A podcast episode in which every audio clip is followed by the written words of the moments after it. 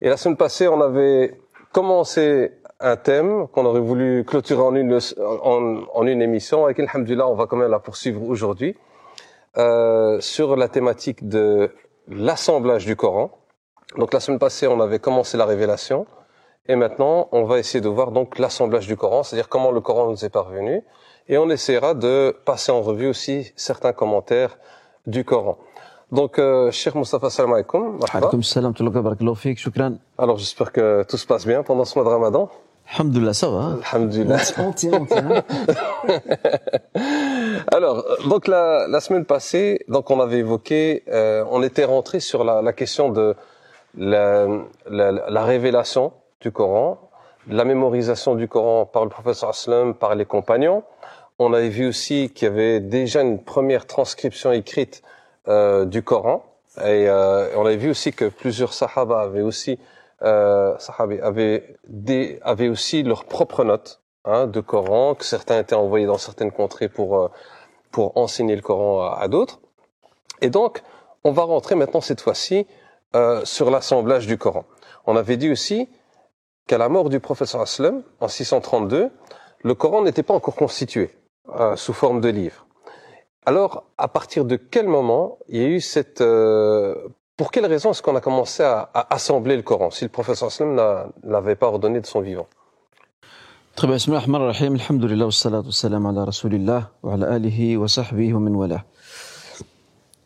Euh, rappelons d'emblée ce que nous avons déjà dit dans, dans des émissions précédentes, que le premier vecteur de préservation du Saint-Coran, c'est la mémorisation. C'est très important pour pas que certaines personnes pensent et croient euh, que, sans écriture, le père se livre, le, le, pardon, le livre se perd, pardon. Euh, pas du tout. La mémorisation, encore aujourd'hui, c'est le principal vecteur de transmission du Saint-Coran. Alors, pour ce qui est de, de la compilation et de ses débuts, euh, comme nous l'avons dit précédemment, effectivement, il y a des compagnons qui avaient leurs leur notes manuscrites écrites sur des matériaux très vétustes, comme nous l'avons pu l'expliquer euh, lors de la leçon passée. Le besoin va se faire euh, ressentir dans les débuts du règne d'Abou Bakr. Pourquoi? Parce que, comme on le sait très bien, euh, le calife Abou Bakr Siddiq, que Dieu l'agrée, va être confronté depuis le début à un très grand problème. C'est cette rébellion cette, euh, scission de tribus arabes qui pas seulement contestent l'autorité centrale de Médine, de l'État islamique de Médine, mais contestent aussi la remise de la zakat et sadaqat aux fonctionnaires qu'Abu Bakr envoyait. Pour eux, la remise de la sadaqat et de la zakat, nous, la, nous, la, la donnions, disait-il, qu'au prophète Mohammed. Maintenant qu'il n'est plus là, euh, on n'a plus de compte à vous rendre. Et au même moment, il y a un courant qui naît, c'est euh, ces fameux euh, faux prophètes qui apparaissent par-ci et par-là. C'est une période tendue quand même à, à ce moment-là. Pardon? C'est une période assez tendue. Très tendue, très tendue. Ce qui a poussé Abu Bakr à, à, à envoyer des corps expéditionnaires dans différentes directions de, de l'Arabie pour mater ces rébellions, parce qu'ils menacent la stabilité même de, de, de, du pays, de l'État, en tout cas de ce qui a été construit par le prophète sallam. Et dans ces batailles, surtout celle de l'Yamama, où se trouvait un, charlatan et un faux prophète qui se, prénommait Moussaïlama, qui lui est apparu déjà à, la fin de la période prophétique. D'ailleurs, il avait même, c'est assez amusant, il avait envoyé un courrier au prophète.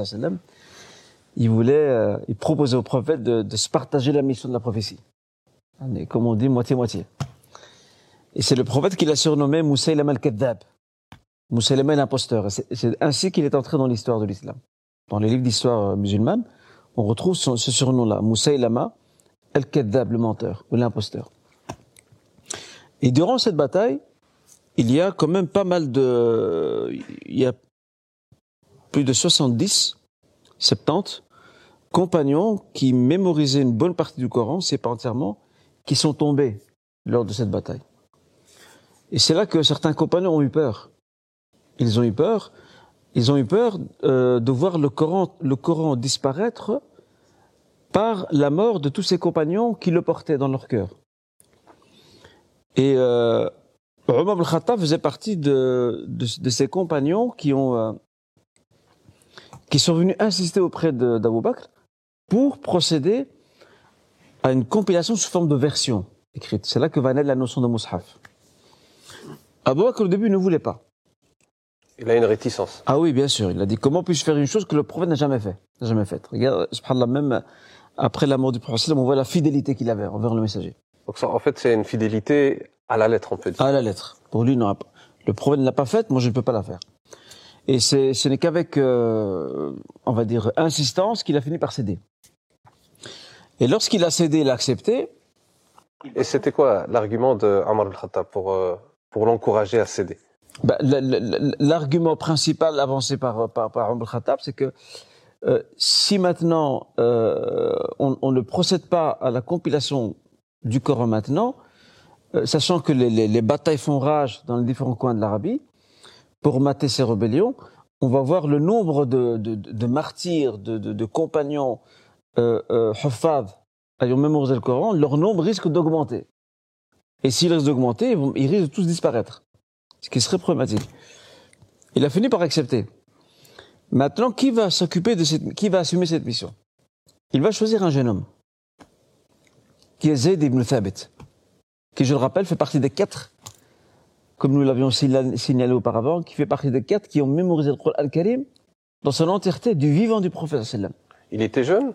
Il était jeune, ouais, c'est un jeune. Il était jeune. Et lui, c'est un Médinois. Donc, Zayd ibn Thabit, Ansari. Lui, Abu Bakr l'appelle. Et lui confie cette mission, c'est toi qui vas travailler à nous regrouper un mushaf. Mais en même temps, Abu Bakr va, aussi préciser le choix. Pourquoi il l'a choisi? Il lui dit, Innaka shab. D'accord? Tu es jeune. Deuxièmement, kunta taktubu al-wahy ala. Tu transcrivais la révélation à l'époque du prophète, tu, étais l'un de ses secrétaires. Et aussi un point important. Et tu es irréprochable sur le plan de ta piété, de ta, droiture, de ton intégrité, ta probité, etc. Là, on voit que, que Abu Bakr met, la, barre très haute. Ça ne veut pas dire qu'il y a des compagnons qui montent, c'est pas ça. Mais c'est c'est un élément important. C'est en même temps une manière de, de lui faire peser le poids de la responsabilité. Prends les choses au sérieux. Et Zayd ibn Thabit va se mettre au travail. Donc lui, le Coran, il le connaît déjà par cœur. Il va se mettre en contact avec d'autres huffaz. D'autres euh, compagnons qui mémorisaient le Coran, comme, euh, comme Ubay ibn Ka'b à titre d'exemple. Il va entrer en contact avec Ibn Mas'ud, avec Ali ibn Abi avec ceux qui avaient euh, des fragments du Coran écrits ou connaissant de, mé- de mémoire. D'accord? Il va se mettre en contact avec eux. Et il va mettre en place cette méthode qui va lui permettre de réunir donc le mushaf euh, jusqu'à avoir un, livre complet. Et à chaque fois, chaque fois que quelqu'un lui ramenait un, un fragment, il demandait deux témoins. Deux témoins parce qu'il veut exclure au maximum l'erreur. Deux témoins, alors que lui, ce qui est étonnant, c'est que ce verset-là, lui, il le connaît. Il le connaît par cœur. Deux témoins du moment où il va retranscrire ou deux témoins de l'époque du prophète sallam quand il y a eu cette révélation Non, de l'époque du prophète sallam. Donc deux témoins qui vont confirmer que ce verset relève bien du Coran, du Saint-Coran. Et, et- et- et c'est assez, intéressant parce que Zayd ibn Thabit maîtrise le Coran. Mais c'est ça, c'est le summum, c'est le summum de la précaution, de la précision. Donc en plus de Zayd bin Thabit, en plus deux autres témoins. Oui, si, si, s'il ramène des, fra- des- s'il ramène des, des- des fragments. Il donc des fragments, on entend par là des, des passages de versets. Et donc il demandait qu'il y ait deux témoins pour confirmer effectivement que ces fragments-là euh, ont, ont- ont bien été euh, acquises de versets, ont bien été acquises auprès du messager. Donc il était perfectionniste parce que là c'est très sensible, c'est quand même le Coran. Et une fois qu'il était réuni, euh, il le remet à Bakr, qui le garde. Euh, Abu Bakr, après, euh, avant son décès, le remet à Omar. Omar, à son tour, le laisse à, euh, le laisse à Hafsa, sa fille Hafsa, jusqu'à l'époque de Uthman. Donc cette compilation de Coran, elle n'était pas destinée à, à, à écrire de- des copies par rapport à cette version-là? Non, pas au début, non. Est-ce qu'on peut dire que cet assemblage, elle avait un but principalement d'archivage? Exactement, tout à fait. Donc c'est vraiment l'archiver pour être sûr de ne pas perdre... Quoi qu'il arrive, quoi qu'il arrive, on a quelque chose ici de réuni. Il est là, quoi qu'il arrive. Et donc les compagnons continuaient à enseigner le Coran de manière tout à fait naturelle, mais euh, tout simplement on sait que la version de référence, elle se trouve. Ce qui est intéressant de noter aussi, c'est le fait que le, ce texte coranique, donc ça, ça, a quand même une valeur importante, on va dire Mhm. euh, en islam, c'est-à-dire pouvoir euh, avoir euh, ce, ce mushaf, qu'à un moment donné, il a même été transmis à une femme. Tout à fait. Donc euh, on se rend compte que le livre saint, le livre sacré, a été quand même transmis et montrait un petit peu la place quand même que la femme pouvait euh, avoir euh, au niveau de ce... Et il y avait même une femme qui, qui, qui, qui a aussi mémorisé le Coran Karim. C'est Umm. Elle n'est pas très connue, mais c'est aussi une femme qui est, même, qui, a- qui est, aussi, qui est aussi une hafid al-kitabillah par rapport à... Parce qu'on parle souvent d'hommes, mais aussi, Oui. et aussi des femmes. Et en tout cas, celle qui est connue, il, il devait, il devait en avoir d'autres. Probablement. Mais celle dont, dont, dont l'histoire euh, a retenu son nom, c'est Waraqa. Mais quand on dit que, ce- que, que son nom a été retenu, ça n'exclut pas qu'il y en ait peut-être d'autres, mais dont on ne connaît pas parce qu'ils sont peut-être pas manifestés. D'accord. Alors, pourquoi est-ce qu'il y a eu alors un deuxième assemblage à l'époque de Uthman ibn Affan? Très bien. D'abord, je, je voudrais souligner un point essentiel. C'est la, la- la question de, de, de l'assemblage du Coran. Elle a euh, retenu l'attention de bien de, des savants du hadith et de bien des historiens musulmans. Déjà dans les premiers temps. Par exemple, il existe un ouvrage écrit par un, un savant du hadith qui est le fils d'un éminent auteur d'un recueil de hadith.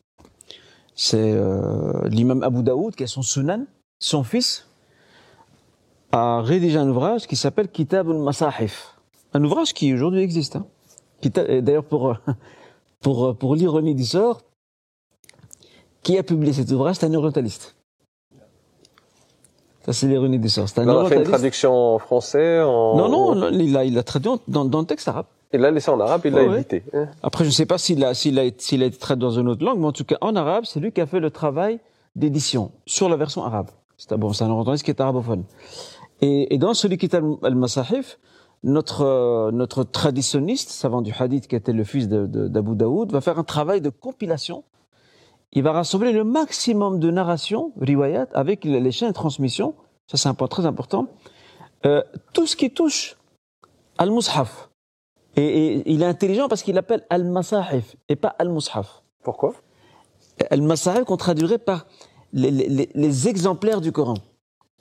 D'accord Euh, Et ça, on va revenir sur ce point quand on parlera de Uthman. Donc, il parle bien de Masahif. Donc, cela, sous-entend qu'il y a, euh, euh, pas une réécriture, mais qu'on a, on a, on a, on a repris le texte, on a, repris, on reproduit le même, mais avec des améliorations, pas au niveau du fond, mais au niveau de la forme, comme bah, la vocalisation, comme les, les, etc. Ça, on reviendra certainement dessus. Mais attention, dans ce livre, il ne rapporte pas que des informations qui sont authentiques. Lui, il rapporte tout ce qu'il a sous la main. Et on peut y trouver des narrations euh, aux yeux des sens du hadith, dans lesquelles il y a des coupures dans la chaîne de transmission, dans lesquelles il y a des narrateurs euh, qui sont qui sont pas crédibles. Lui, son objectif, voilà, je vous ramène toute la matière que j'ai sur la question des des, des masahif, des versions du Coran. Après, c'est aux savants critiques du hadith de trier.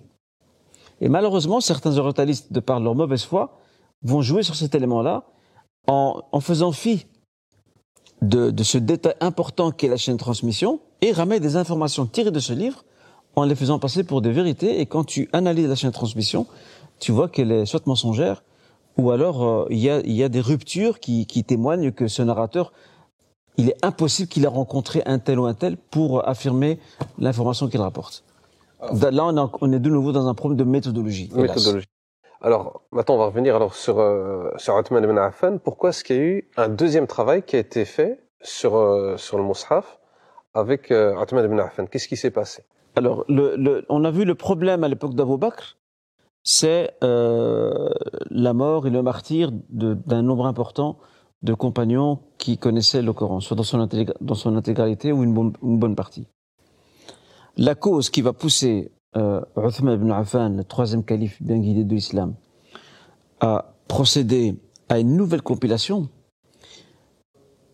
c'est euh, l'information qui lui est parvenue, qui lui, que, lui fait parvenir, pardon, le compagnon Hudayfa ibn Yaman, qui était parti en expédition dans le mouvement des conquêtes musulmanes, et les, troupes musulmanes arrivent où? Elles arrivent en Arménie et en Azerbaïdjan. Donc, machallah, le mouvement des conquêtes, a, il, a, il, a, il a embrassé de très grands territoires. Donc, c'est des, des, troupes qui viennent euh, de plusieurs contrées musulmanes. C'est ça. Qui se regroupent là. En fait, euh, il y a des, comment dirais-je, il, y a, il y a des postes de commandement hein, qui ont été mis euh, en Égypte. En Égypte, il y en avait un qui était sous, le, sous le, la responsabilité de Amr ibn al qui était l'un des grands généraux. Euh, au aussi il y avait. Et euh, il y a chaque, chaque fois qu'il y, qu y, y, a un point de ralliement, il y a des troupes qui partent de là. Elles partent pas nécessairement de l'Arabie parce que bon, c'est très loin. Et donc il y a des troupes qui partent de, de ces régions-là, celles qui sont les plus proches de l'Asie, et qui idem pour pour l'Afrique du Nord. La, la, la, plupart des troupes musulmanes qui sont parties en Afrique du Nord sont parties d'Égypte parce que c'est beaucoup plus proche. Pour revenir à notre histoire, euh, Hudayf ibn Yaman revient à Médine et alerte Uthman al-Affan. Il lui dit euh, euh, agis auprès de cette Ummah avant qu'elle ne se divise comme les gens du livre se sont divisés avant nous. Que se, passe-t-il, dit Uthman Il dit en fait, il dit j'ai trouvé des musulmans qui se disputent sur euh, le sens de la lecture. Ils, ils, ne lisent pas de la même manière. Et ça crée d'immenses tensions entre eux.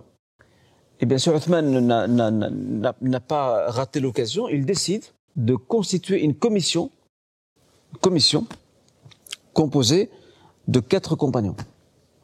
Juste avant, euh, avant de décider cette commission, est-ce qu'il s'est concerté avec les compagnons? Bien sûr, avec les Muhajirin Ansar.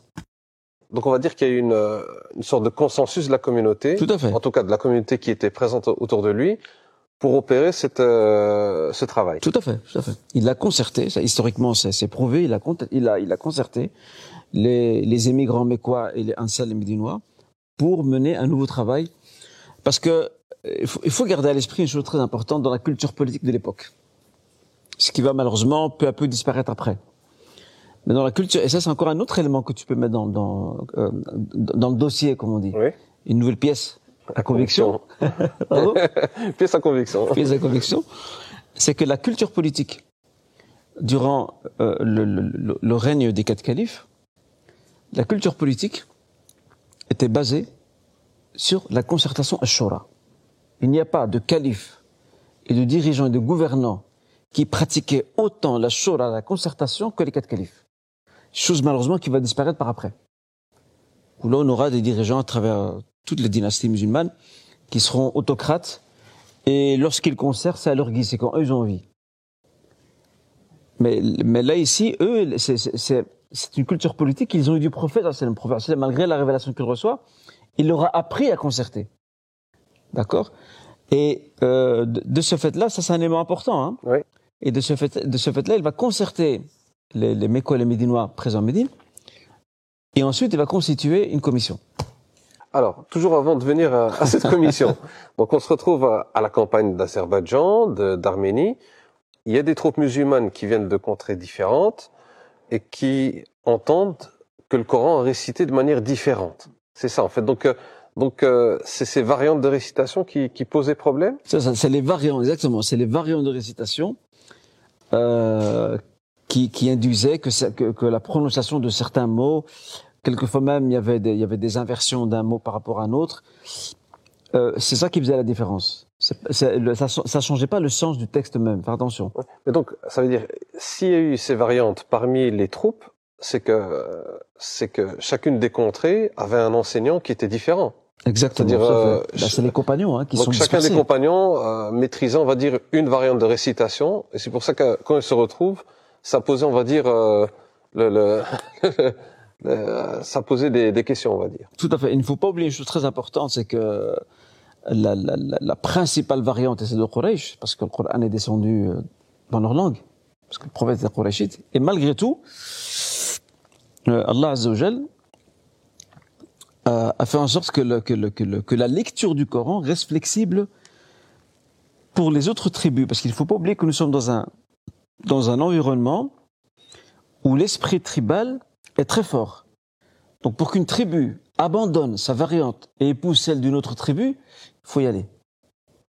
Et donc, en fait, même ces variantes de récitation, parce qu'ici, je, je voyais dans un hadith de Bukhari, hein, donc euh, une référence 4706, où, euh, qui relate le fait que euh, Omar ibn Khattab, anhu, un jour, il faisait la prière derrière un compagnon qui s'appelle Hisham ibn Hakim, et ce compagnon, il récitait Surat al-Furqan. Il disait pendant toute la récitation, il s'est dit, mais attends, c'est pas la, c'est pas la même chose que ce que j'ai, ce que, ce que j'ai appris.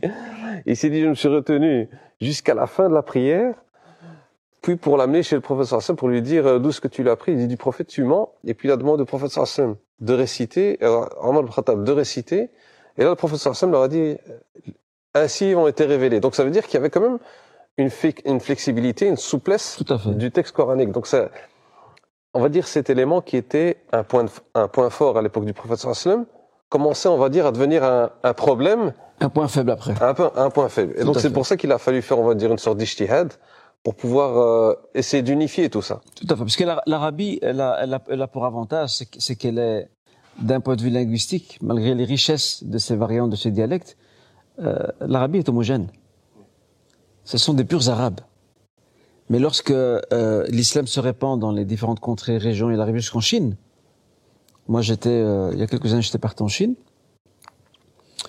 Euh, j'ai- trouvé là-bas, enfin j'ai trouvé, c'est un gros mot, j'ai visité plutôt, voilà, j'ai visité l'une des plus anciennes mosquées après les deux mosquées de la Mecque et de Médine, qui était construite par des compagnons en Chine. Par des compagnons du professeur Exactement. en Chine. Ouais. Certains disent que, certains disent que ce serait Saad Waqqas, ce grand commandant, qui l'aurait construite. Et la mosquée, elle est toujours là. Les gens prient dans cette mosquée. Et j'ai visité la mosquée. Bon, c'est vrai que la mosquée, elle a un style euh, un peu, un peu chinois, hein, un peu chinois. Elle ressemble, un peu- ça ressemble à une sorte de pagode.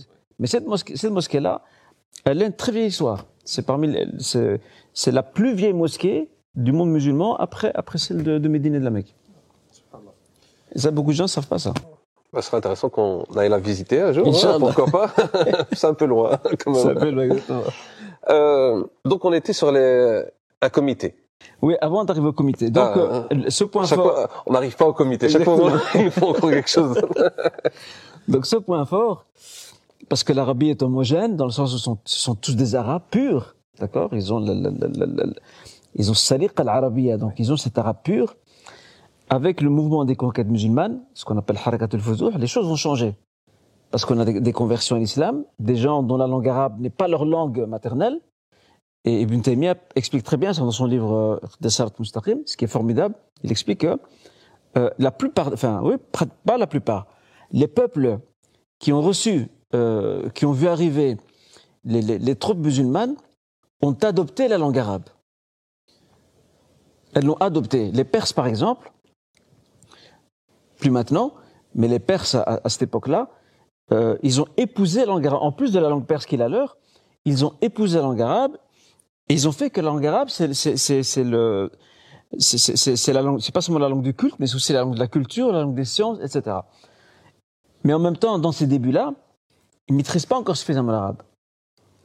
Et en même eux, ils comprennent pas ces nuances-là. Et c'est des compagnons qui, en plus du fait qu'il y a des compagnons qui arrivent dans ces régions-là avec ces variantes dont ils sont porteurs, et qu'on a, on a un croisement de, de troupes, de gens qui viennent de régions différentes, et que l'un lit de telle manière, l'autre lit de telle manière.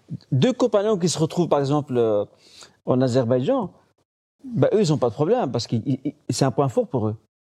Parce qu'ils ont l'histoire derrière.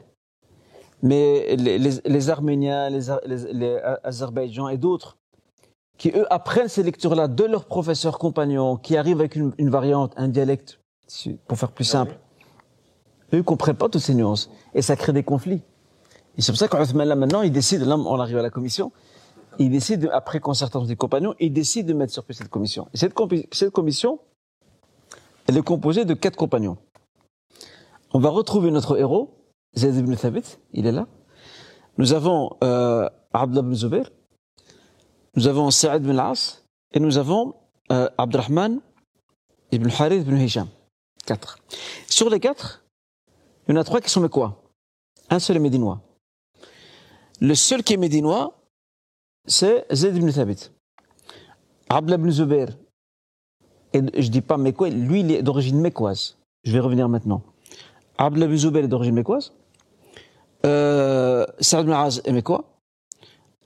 Et euh, Abdurrahman ibn, ibn ibn Hisham est mécois. Pourquoi j'ai dit Abdullah ibn Zubayr est d'origine mécoise Parce qu'Abdullah ibn Zubayr, c'est le premier enfant musulman à naître à Médine après l'immigration. Quelqu'un serait tenté de dire, ben c'est un Médinois. Il n'est pas Médinois. Parce que ses parents à lui sont mécois, tous les deux. Zubair ibn c'est son père, c'est un mécois. Et sa mère, qui est Asma, euh, fille d'Abou elle aussi est mécoise. Donc lui, on l'attribue non pas à son lieu de naissance, mais on l'attribue à ses parents. Et le langage qui... qui Et le- bien sûr, le langage, bien sûr. Et donc, euh, et, et quand la commission a été mise sur, sur pied, euh, Uthman ibn Affan donne une consigne. On dit voilà, vous allez, euh, voici le mushaf qui était chez Hafsa, il l'a récupéré chez Hafsa, il a dit donne, laisse le mushaf, on va le réécrire. D'accord, on va le reproduire. Nasr. Et donne une consigne, écoutez. Euh, ce sur quoi vous vous accordez, en fonction des différentes variantes, dans le sens où les, où différentes tribus arabes dans leurs variantes euh, se rejoignent avec Quraysh, ben ça reste comme tel. Mais là où vous êtes en désaccord, si vous êtes en désaccord, ce sera la variante des Mécois, des Qurayshites. Donc si vous vous retrouvez opposé à, à- à, par exemple à, à Zayd, Zayd ibn Thabit qui lui est médinois, si vous vous retrouvez opposé à lui, ben c'est votre version à vous qui est retenue. Et c'est comme ça qu'il a réussi à produire euh, une version qui a essayé de, de, de canaliser ces variantes. Et après ça, le, euh, le- le- comment dirais-je, le, ben, le- il a ordonné que tout- toutes les autres versions soient brûlées. Ça aussi, c'est un, un truc sur lequel euh, les orientaux sont joués pour que la brûler. Il essaie de cacher? Non, parce que beaucoup de ces versions qui étaient existantes, il y avait même des- du tafsir dedans. Il y avait du tafsir, il y avait des versets qui étaient déjà abrogés.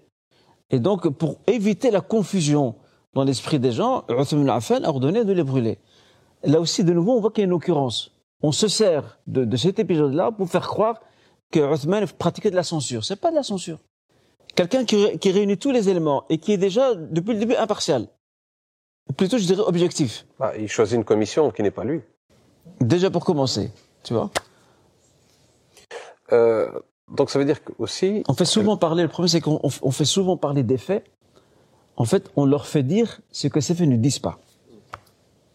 Pour confirmer des thèses. C'est ça le problème de, de toujours en problème de méthodologie.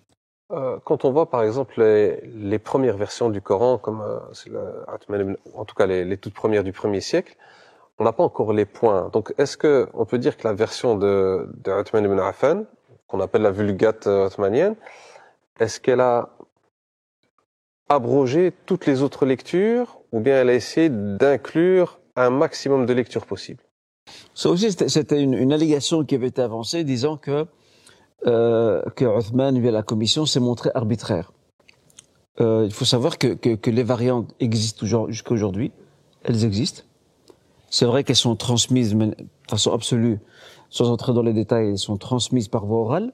D'accord? Mais néanmoins, euh, ce, qui ce qui a importé le plus euh, c'est la cohérence du texte dans la lecture. C'est ça qui l'intéressait. Donc à partir du moment où ces différentes variantes d'accès de Quraysh, qui est, la, référence, se rejoignent, elle est retenue. Et le reste continuera à être utilisé de manière orale et ça pose pas problème. Et là, on a Ilm al-Qira'at qui, qui apparaît plus tard, ce qu'on appelle la science des lectures, qui est essentiellement une émanation de ces différentes variantes. Euh, bon, je, je- je ne prétends pas être expert dans le domaine, mais voilà, de, de, de mes connaissances, c'est une émanation et c'est une science qui encore aujourd'hui existe. Donc aujourd'hui, tu peux avoir un imam dans une mosquée qui va lire d'une certaine manière et ça peut semer le doute aux infidèles. Tiens, moi, quand j'ouvre le mushaf, c'est pas ce que je trouve. Le mot ne change pas, c'est le même mot. C'est juste la façon de le prononcer. Euh, ensuite, quand on, quand cette copie a été réalisée, on va dire la, le Mus'haf de Uthman, euh, on en a fait des copies Des copies qui ont été envoyées dans les provinces. dans les provinces, qui allaient servir de, de référence Tout à fait. pour les autres copies euh, pour les croyants. Donc c'est celle-ci que qu'on a aujourd'hui. C'est celle qu'on a aujourd'hui. C'est celle-ci qu'on a aujourd'hui. Est-ce qu'il y a eu des contestations euh, concernant cette, euh, ce Mus'haf de il n'y a eu aucune contestation. Il y a un ijma, un consensus des compagnons autour de Uthman par rapport à ça. Ils lui ont tous apporté euh, leur plein soutien. La seule réserve qui s'est faite, c'est celle d'Abdullah ibn Mas'ud. Abdullah ibn Mas'ud, euh, il, n'a pas contesté la décision de Uthman de procéder à, comment dirais-je, cette nouvelle compilation du Coran. Il, s'est juste, en fait, il s'est euh, juste opposé au choix de, la personne qui va se retrouver dans la commission. Zayd ibn Thabit. Pourquoi? Parce qu'il est plus jeune que lui. Euh, mais en même temps, quand on, compare entre euh, Abdullah ibn Mas'ud euh, ainsi que Zayd ibn Thabit, qu'est-ce qu'on remarque? Bah, Dans la maîtrise du Coran, Zayd ibn Thabit maîtrise plus le Coran, malgré qu'il est jeune, plus le Coran que Abdul Mas'ud. Donc en fait, Ibn Mas'ud, il n'a fait qu'émettre une, une objection, mais qui n'a pas été retenue par Uthman. Et en tant que, en tant que dirigeant de la communauté, c'est son droit. Il a, écouté l'objection de Ibn Mas'ud, mais il l'a pas retenu. Et donc, il a confirmé son choix, qui est celui de garder Zayd ibn Thabit dans la commission. Donc, faire attention. L'objection de Ibn Mas'ud, c'est pas sur la retranscription du Coran, c'est sur le choix de Zayd. Parce que je pense que lui se disait euh, plus apte et plus habile à se retrouver à jouer un rôle dans, dans cette compilation. Mais on peut pas comparer les deux, c'est pas possible.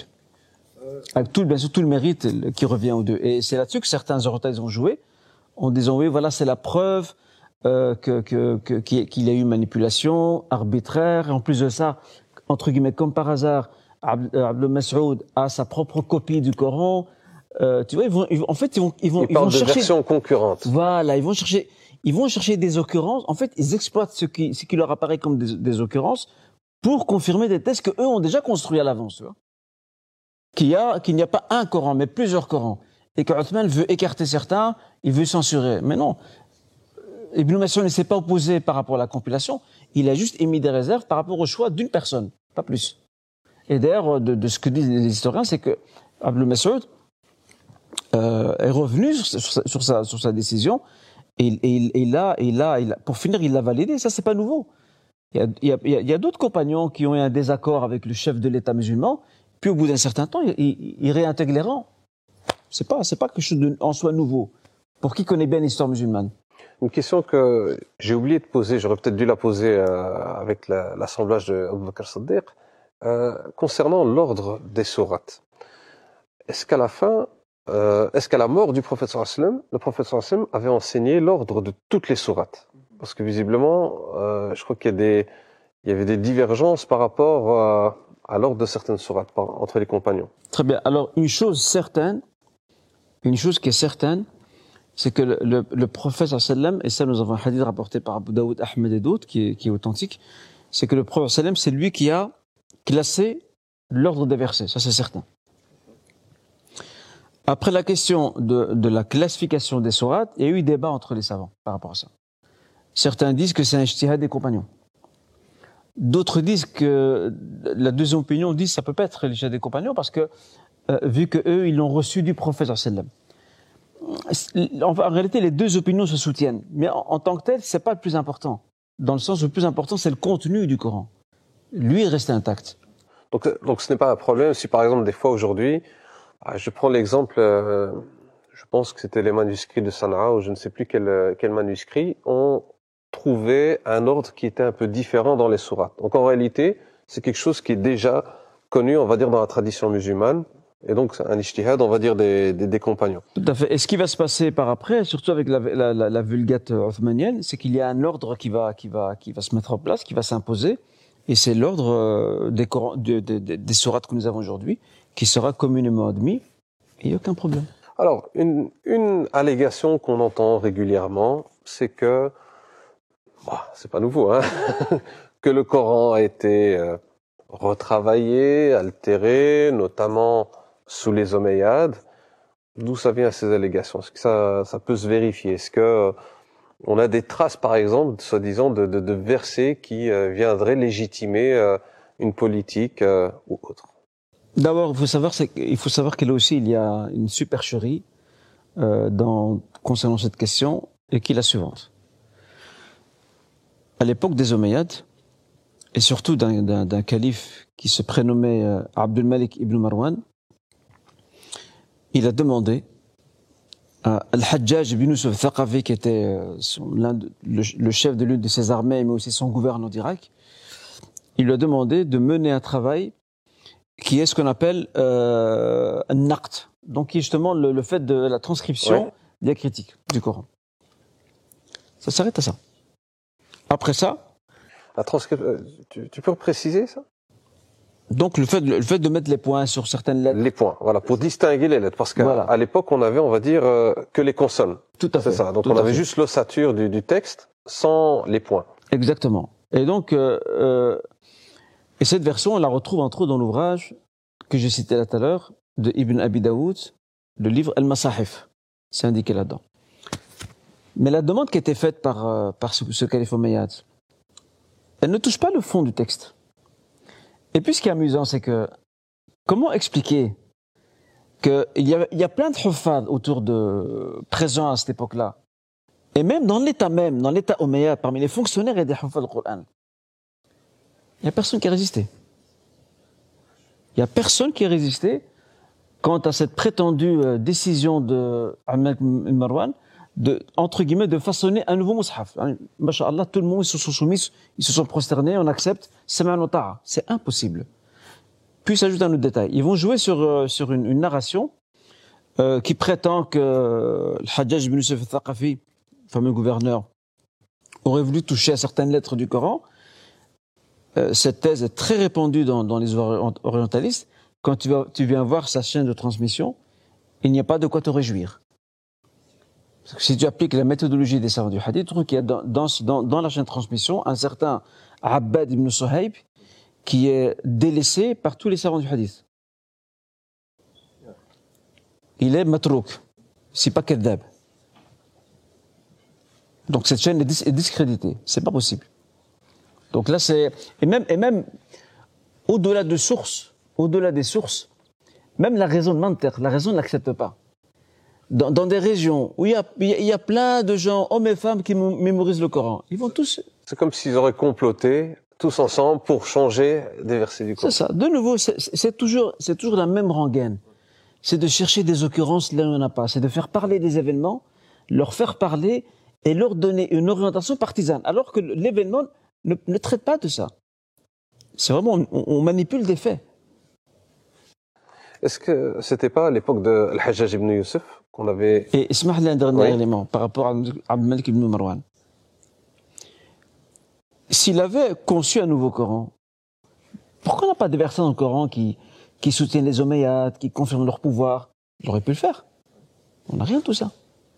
Un pouvoir est toujours. Euh, bah, c'est comme l'histoire, hein, l'histoire. Oui. Euh, l'histoire, par les vainqueurs. Bah hein. L'histoire est écrite par les vainqueurs et l'histoire officielle est aussi écrite par les États, par les pouvoirs en place. Ils donnent, leur version de l'histoire. Pourquoi il l'a pas fait? Pourquoi ce calife n'a pas essayé de jouer là-dessus? Mais il, ne peut pas jouer là-dessus. C'est, même très dangereux pour lui. Il sera très vite débusqué parce qu'il y a, les, personnes mémorisées le Coran sont, sont, sont légions. Ils, se comptent par milliers, si pas dizaines, si pas centaines de milliers. Est-ce que c'était à l'époque de Al-Hajjaj ibn Youssef qu'on avait compté chacune des lettres du Coran et qu'on avait divisé le Coran en plusieurs euh, en plusieurs parties, etc. Donc c'est quand même un travail assez phénoménal, mais c'est important même en termes de, de euh, conservation du texte, en tout cas. Tout à fait, tout à fait. Il y, a, il y, a, tout un travail qui était refait sur le texte lui-même, euh, la question de, de, la, de, la, de la vocalisation aussi. La question de la vocalisation qui, qui, qui, qui avait C'est aussi... sous l'époque des Omeyyades, la vocalisation. Tout à fait, tout à fait. Donc il y a un travail de vocalisation. Et tout ça parce que voilà, euh, l'empire musulman est très grand. Euh, c'est un empire composite, pluriel, beaucoup de peuples, de communautés, etc. Donc il fallait absolument euh, établir et adapter, euh, enfin pas adapter, mais veiller à ce que à ce que le Coran soit le Coran qui sera récité, lu, appris.